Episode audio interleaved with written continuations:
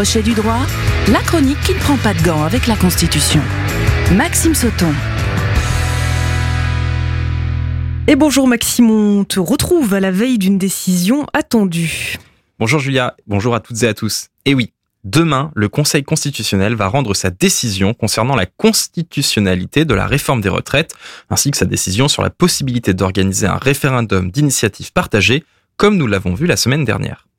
Par le biais de cette réforme, le Conseil constitutionnel aura été replacé au milieu du champ médiatique, mais beaucoup de fantasmes existent autour de cette institution et on voit dans le débat public des éléments comme quoi le Conseil va modifier la réforme des retraites ou autres phrases de ce type qui n'ont aucun sens juridique.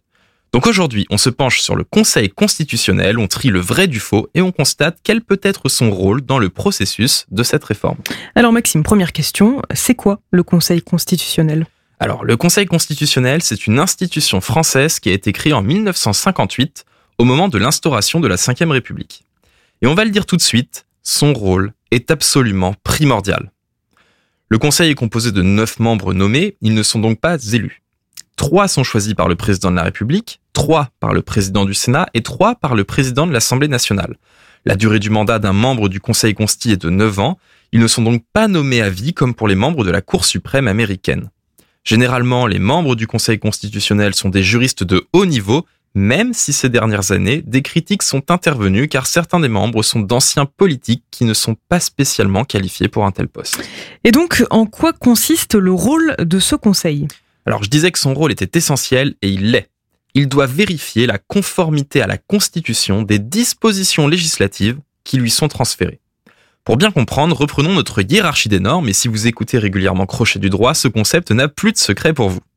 Dans la théorie du droit, pour qu'un régime juridique puisse fonctionner en respectant l'état de droit, il existe la théorie de la hiérarchie des normes, pensée par un juriste autrichien Hans Kelsen. Ainsi, toute norme inférieure doit être conforme à la norme qui lui est supérieure pour être valide. Par conséquent, imaginez une pyramide, presque au sommet se trouvent les lois, et ces lois doivent être conformes à la norme suprême qui en France est la Constitution.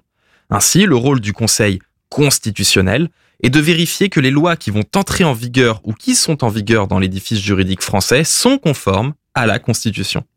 Ce respect de la hiérarchie des normes est d'ailleurs une caractéristique de l'état de droit.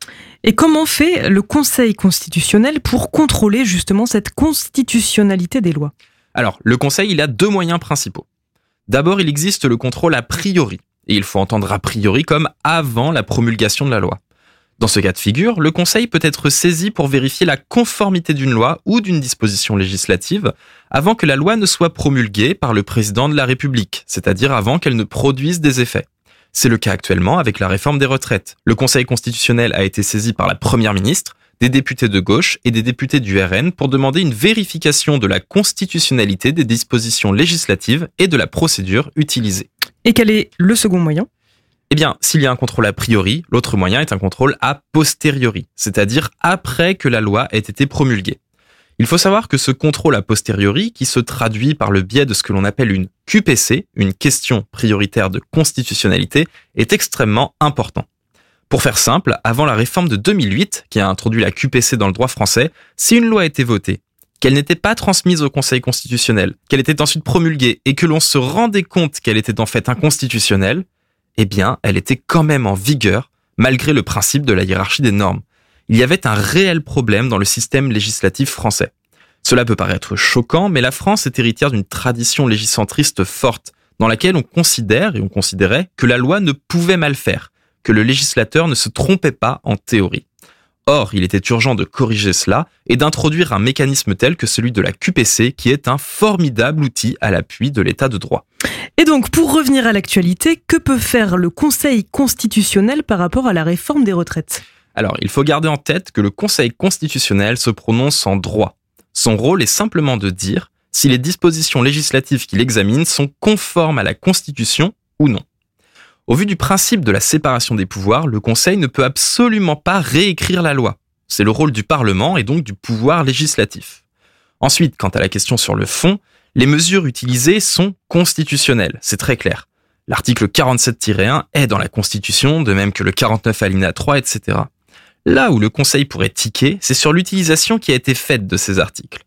Par exemple, l'article 47-1 n'était pas le véhicule législatif adapté pour une telle loi, car ce n'était pas vraiment une loi de finances rectificative. Le Conseil va aussi très certainement censurer des cavaliers législatifs, c'est-à-dire des articles de la loi qui n'ont pas de rapport avec l'objet de la loi. C'est le cas par exemple de l'index senior ou du CDI senior qui aurait dû faire l'objet d'une loi distincte. Mais il est très difficile de prévoir ce que va faire le Conseil consti, car s'il est censé juger en droit, il a quand même un rôle politique, en réalité, ne serait-ce que par sa composition. Et ce rôle, entre guillemets, politique, est-ce qu'il est gênant? Alors oui et non. Juger de la constitutionnalité du droit est une chose, mais il ne faut pas penser le droit hors de son système d'application. Un exemple caricatural, ce sont les circonstances exceptionnelles. Par exemple, un confinement généralisé est contraire à la Constitution. Or, au vu des circonstances exceptionnelles liées à la pandémie mondiale, le droit l'a permis. D'autre part, et là c'est une critique, le Conseil constitutionnel est composé de membres qui sont plus des politiques que des juristes. Encore une fois, cela peut avoir des avantages mais aussi des inconvénients certains. Non seulement ce ne sont pas des experts du droit, mais de plus ils peuvent être amenés à juger des dispositions législatives qu'ils auraient eux-mêmes votées et validées dans leur passé politique, et ce point est difficilement admissible. Bref, il sera très dur de savoir ce que va contenir la décision du Conseil constitutionnel demain. Une chose possible serait en revanche que le Conseil propose des réserves d'interprétation. C'est une technique juridique qui lui permet de déclarer une disposition conforme à la Constitution à la condition qu'elle soit appliquée ou interprétée de telle ou telle manière. Cela permettrait un compromis global, mais comme le soulignaient des professeurs de droit constitutionnel récemment dans le monde, faire ce genre de compromis pour satisfaire l'exécutif et le législatif n'est pas le rôle du Conseil constitutionnel. En tout cas, on est pressé d'être demain pour lire cette décision et particulièrement les justifications juridiques et je vous souhaite une excellente semaine. Vivement demain. Merci Maxime. À bientôt Julia. Crochet du droit à podcaster et à réécouter sur myson et le sonunique.com. Et merci à tous les deux.